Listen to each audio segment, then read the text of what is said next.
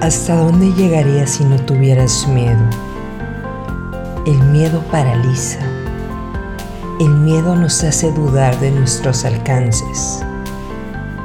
Este sentimiento nos hace mantenernos en un lugar en el que nos sentimos seguras. Pero ese lugar de comodidad no es suficiente. El miedo es una elección todos los días decidimos dejarnos paralizar por él o neutralizarlo y continuar con valentía por nuestro camino. Todos los días decidimos tomar decisiones responsables, pero sin ese temor a fracasar. El error no es un fracaso, es una oportunidad de crear algo extraordinario.